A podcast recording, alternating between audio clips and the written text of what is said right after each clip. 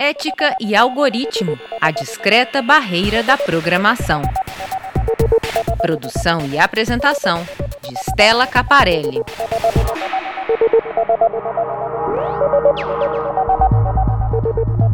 Se você chegou a este podcast por meio de uma indicação do Spotify, ou de um post nas suas redes sociais, ou ainda por meio de uma pesquisa do Google, é porque ele, o algoritmo, te trouxe até aqui. Hoje o algoritmo deixou de ser assunto de cientistas de dados. Está aqui agora e veio para ficar. É bem verdade que a inteligência artificial pode nos ajudar a tomar decisões de forma mais rápida, informada e supostamente neutra. Mas vários casos recentes mostraram que nem sempre é bem assim. Os algoritmos também podem propagar preconceito, discriminação e ajudar a manipular a sua decisão. Por isso, mais do que nunca, é preciso entender melhor e saber como usar o algoritmo a nosso favor. Foi por isso que decidi produzir o Ética e Algoritmo, um podcast independente que traz especialistas e ativistas para discutir comportamento humano e inteligência artificial. Então, afinal, o que são os algoritmos? Como nos afetam? E como evitar que eles nos levem a tomar decisões equivocadas? Para entender o assunto, nada melhor do que ouvir quem conhece como o algoritmo é feito. Neste primeiro episódio, vamos conversar com Marcelo Finger, professor titular do Departamento de Ciência da Computação do Instituto de Matemática e Estatística da Universidade de São Paulo. O professor Marcelo está desenvolvendo pesquisas na área de inteligência artificial, lógica e raciocínio automático e processamento de língua natural.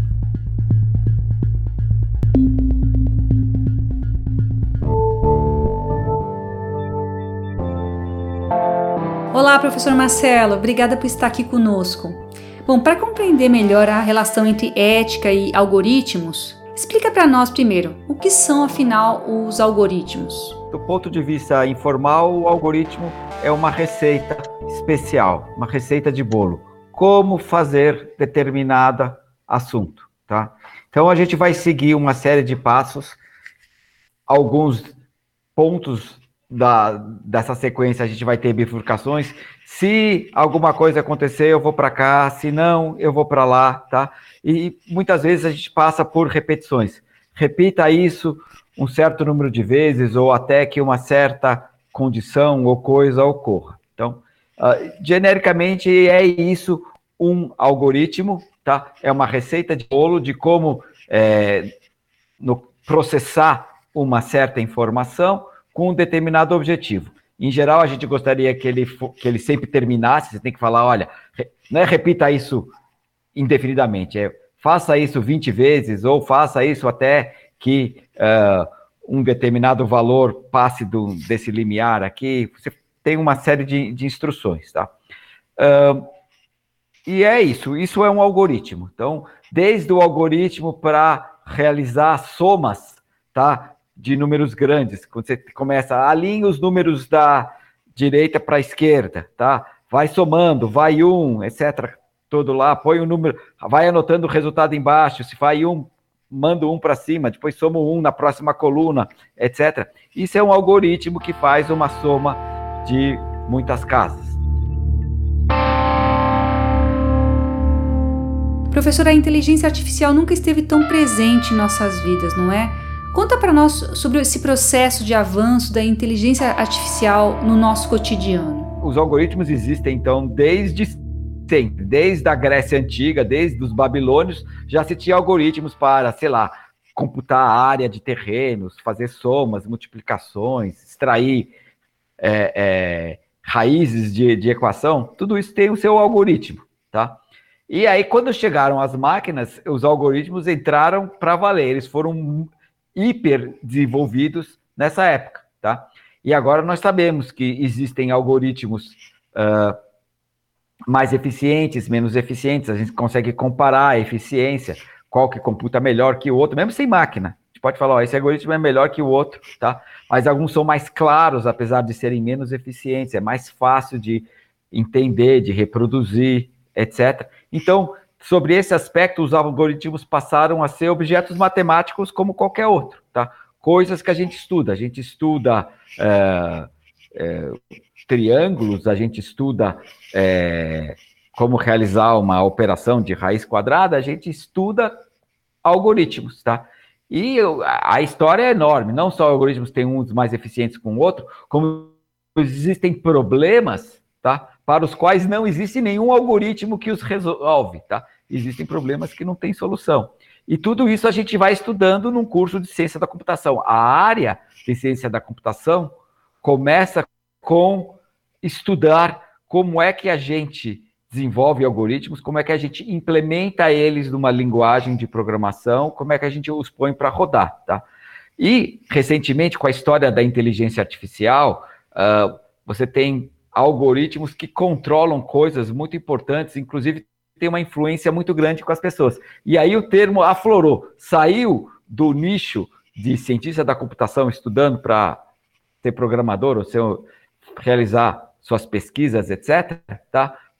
o termo saiu do nosso controle e invadiu a, a, a população em geral. Então, todo mundo hoje fala de algoritmo, se bem que muitas pessoas não têm exatamente uma ideia, e muitas vezes, porque o algoritmo apareceu para o público num contexto negativo, de nós estamos te controlando, é, é, as pessoas associam a palavra algoritmo a uma coisa negativa. Mas um algoritmo é como se fosse um número, sabe? Um objeto matemático, o qual a gente estuda.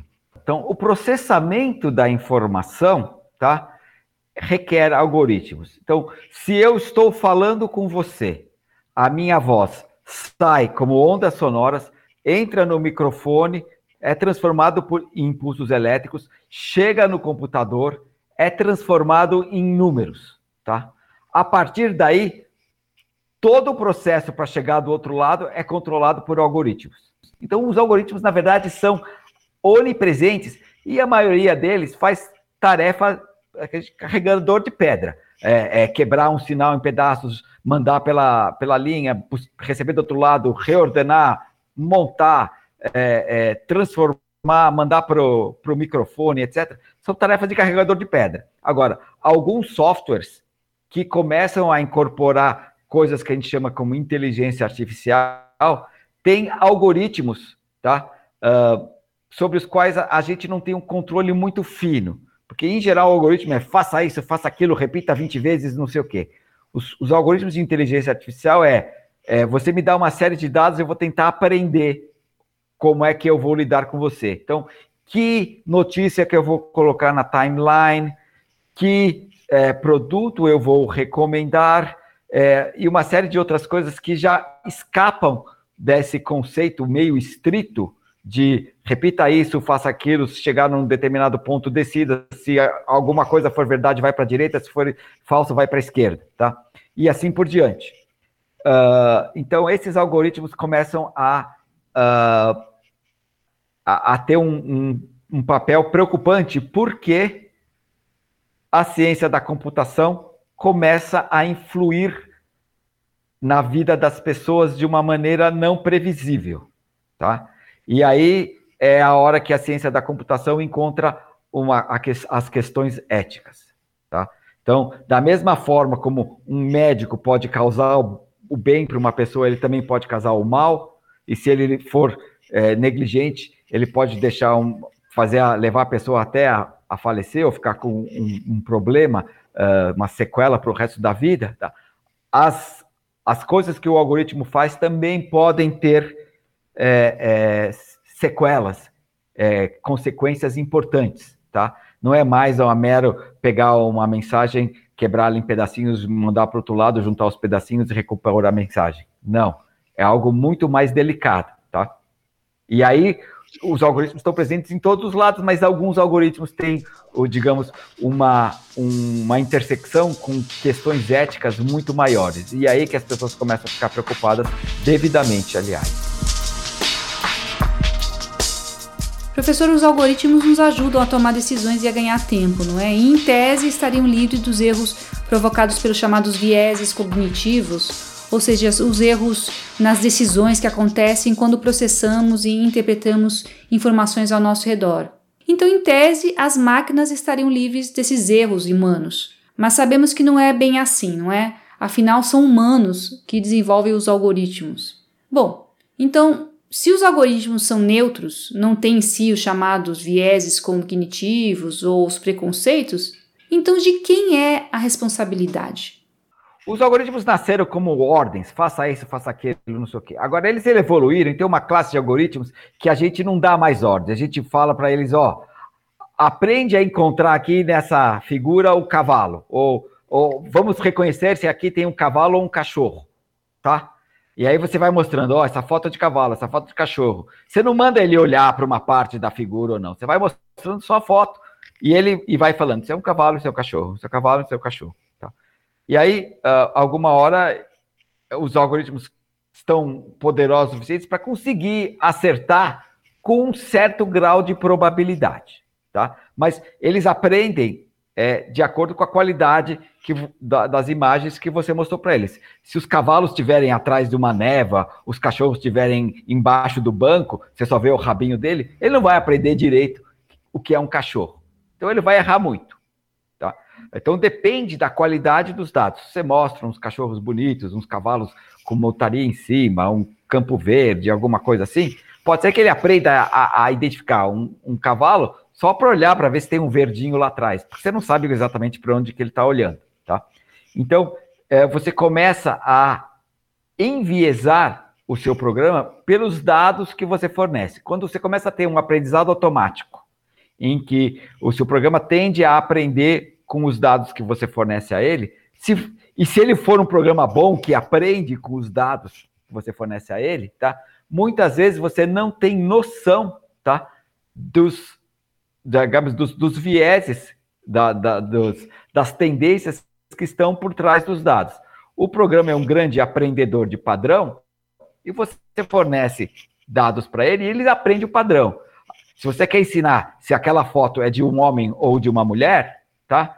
É, e você fornece uma série de fotos onde as mulheres estão na cozinha, se ele aprende a, a identificar que tem um liquidificador, azulejo e, sei lá, um, um, fogão, não importa que a figura lá é um careca de, sem camisa e de barba, ele vai falar que é uma mulher, porque os seus dados todos, tá? Estavam exatos para quando tem uma cena de cozinha, é mulher. E aí ele pode ser que ele aprendeu exatamente isso, que onde tem cozinha é mulher, e ele nem olha para a figura no meio da, da foto, tá?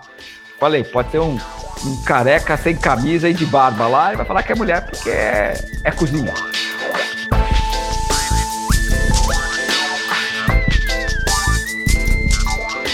Professor, uma das críticas feitas é que os algoritmos acabam reforçando as preferências das pessoas. Por exemplo, eu sou exposto a ideias com as quais tenho afinidade. Com isso, eu acabo criando uma bolha e deixo de ser exposto a ideias diferentes, o que acaba gerando aí, por exemplo, polarizações e até intolerância. Pode comentar isso pra gente?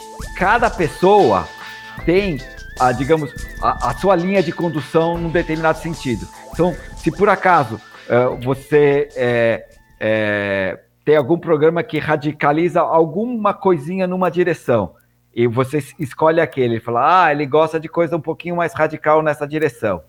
E, e digamos, vou, vou, dar um exemplo, nunca é neutro, mas é, eu quero, ah, o cara gosta de culinária é, vegetariana, tá?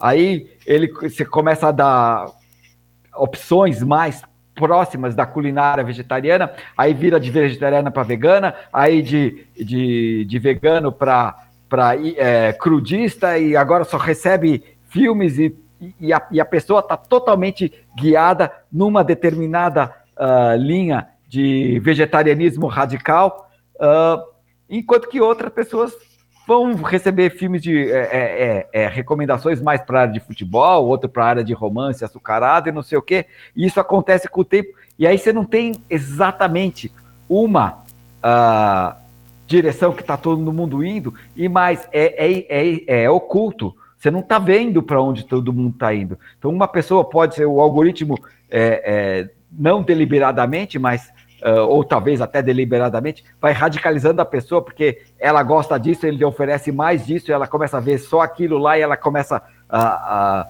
a ser influenciada numa determinada direção e ninguém está vendo. Se essa pessoa é uma criança, isso é um problema muito sério, tá? Ou mesmo se não é uma criança, mas os grupos acabam. Tem um grupo de pessoa que, que é radicalizada pelo algoritmo, porque ele aprendeu que ela gosta de um determinado assunto e só manda coisa da, daquele assunto, é uma, um reforço numa determinada direção e ninguém está vendo. Tá? Você está criando é, polarizações pelo simples fato de que você demonstrou um gosto. E, e, e, e, nessa sua polarização já não, já não penetram mais outras informações. Você acaba radicalizando e só mostram coisas de, de uma determinada tendência. Então, esses algoritmos, que na verdade são muito burros, tá? Eles são é, de natureza polarizadora. Porque o que ele quer, na verdade, é que você assista quanto mais programa da Netflix, ou ouça quantos mais uh, músicas da, da do Spotify você puder. Então, se você está sendo radicalizado ou não, ele não está se importando. Ele quer mais é te prender. Se para te prender ele precisa te radicalizar, e muitas vezes a radicalização é uma ótima forma de prender o cliente, ele não está nem aí, ele não tem nenhum julgamento moral, nenhum freio nessa direção. Uh, a economia do clique, que é aquela que quer prender você na plataforma para, sei lá, independente do motivo, tá? ela tem uma tendência a radicalizar, a formar polarizações. É isso que estamos vendo por aí, tá? Então, é, na verdade, o problema é a economia do clique, onde o que importa é você ficar clicando, ficar preso numa determinada plataforma, independente da razão, do motivo.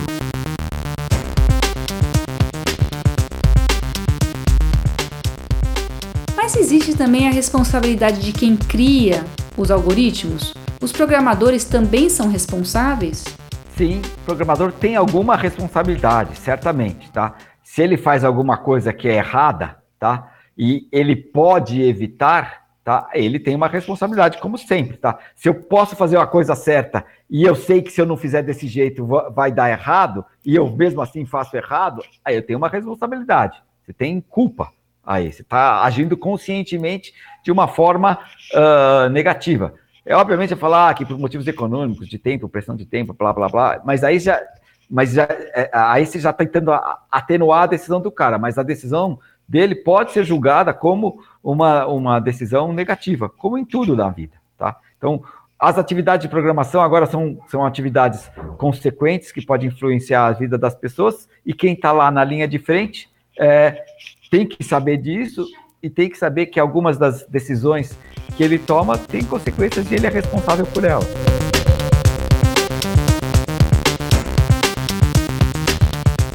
Mas então, professor, podemos confiar nos algoritmos? O objetivo aí, já que você quer mudar, é fazer com que as pessoas tomem a decisão, não os algoritmos tomem a decisão para gente.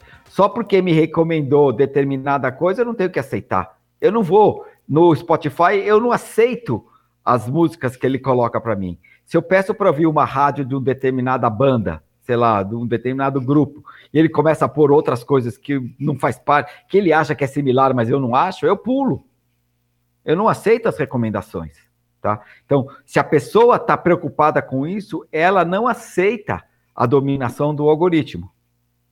E ela escolhe. Tá? O problema é, é mais fácil ficar lá e o algoritmo falar o próximo, o próximo, o próximo. Então, já que você viu o, semine, o seriado Água com Açúcar 1, vê o Água com Açúcar 2 aqui, que é parecido, você vai gostar. E a pessoa já nem exerce mais o, o poder de crítica, uh, uh, ela aceita o que o algoritmo manda.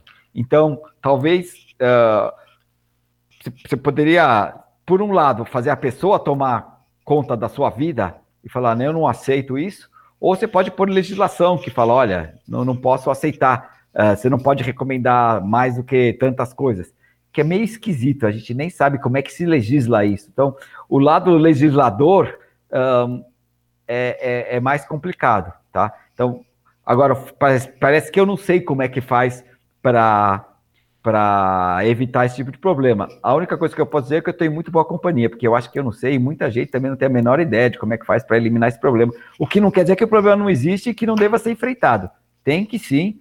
O objetivo é que as pessoas tomem as decisões por elas mesmas e não deleguem para um algoritmo. Apesar disso ser mais fácil, mais tranquilo, mais é, inercial, digamos assim. Ah, tá, eu fico aqui uh, e, e vai. Uh, se, eu, se, eu, deitar para trás, eu deixo que a, a, máquina, um algoritmo que só quer que eu fique olhando, Então eu deixo o algoritmo ganhou. Ele ganhou de mim. Ele, eu fico olhando e ele vai me recomendando e eu continuo aceitando. Então, da mesma forma que você não pode aceitar o que te impõe por aí, você não pode aceitar o que uma máquina te impõe. Então, professor, como podemos evitar que nós e quem está nos ouvindo aqui tomemos decisões equivocadas ou baseadas em preconceitos? E, e tem dois motivos pelo qual você não pode confiar nos algoritmos, tá? Uh, você tem que confiar, na melhor dos casos, confia desconfiando, tá? Por quê? Uh, primeiro, por um motivo técnico, tá? Não existe forma de você garantir que o algoritmo faz o que você quer o tempo inteiro. Isso é um resultado teórico, tá? Se lembra que eu te falei que existem problemas que nem são computáveis? Um deles é esse: verificar que em qualquer situação o algoritmo vai fazer só aquilo que você quer, tá? Esse é um problema que não tem, não tem um algoritmo que verifique outro algoritmo. Isso é um resultado da, da, da, da teoria da computação, tá? Então, pelo simples motivo técnico que é impossível garantir que você tem um algoritmo que se comporta bem, você não pode confiar nele, tá? O outro é porque, tirando esse motivo técnico, as pessoas estão é, imersas numa cultura e a cultura tem um determinado preconceito. Se você não filtrar o preconceito na hora que você vai alimentar de dados o seu computador, esses preconceitos vão ser reproduzidos, tá? Então, você tem, tem, tem uma tendência a manter as coisas pelo aprendizado automático. E tem outras que quem toma conta da sua segurança, antes de tudo, é você. Se você está lá no Waze, o Waze manda virar à direita e a direita tem um barranco, o Waze que se dane, meu. Eu vou em frente aqui, arranjo outro lugar para fazer esse caminho, desligo o Waze e vou perguntar no próximo posto de gasolina, tá? Uh, eu não posso desligar o cérebro e terceirizar ele para o Waze, porque você vai cair no, na ribanceira, tá? Não dá, não dá para fazer isso. Então, é mais um motivo pelo qual você não pode é, terceirizar a, a, a, sua segurança uh, a troco de nada para um programa de computador, tá? Afinal de contas, o, o computador acha que tem um caminho da, da de onde você está para onde você quer chegar e é uma linha reta. E quando você chega lá na realidade, você vê que é um abismo. Você não vai se jogar lá. Então, você tem que confiar desconfiando. Você tem que usar o Waze com o cérebro ligado. Você tem que é, ver as recomendações do Spotify ou da Netflix, desconfiando que é, ele está me levando para um caminho que eu não quero ir. Tá? Então, basicamente, o preço da liberdade é a eterna vigilância. Aqui também.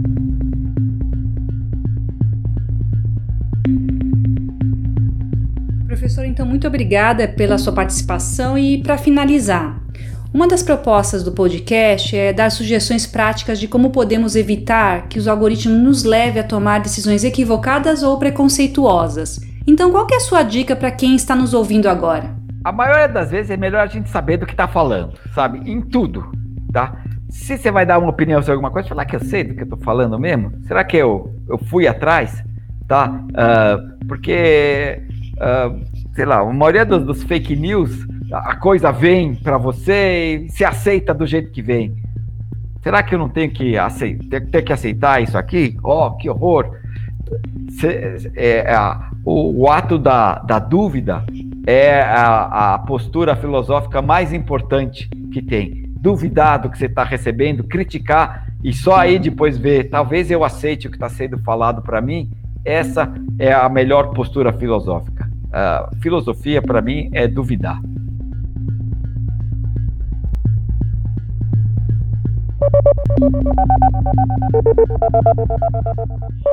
Ética e algoritmo a discreta barreira da programação. Produção e apresentação de Stella Caparelli.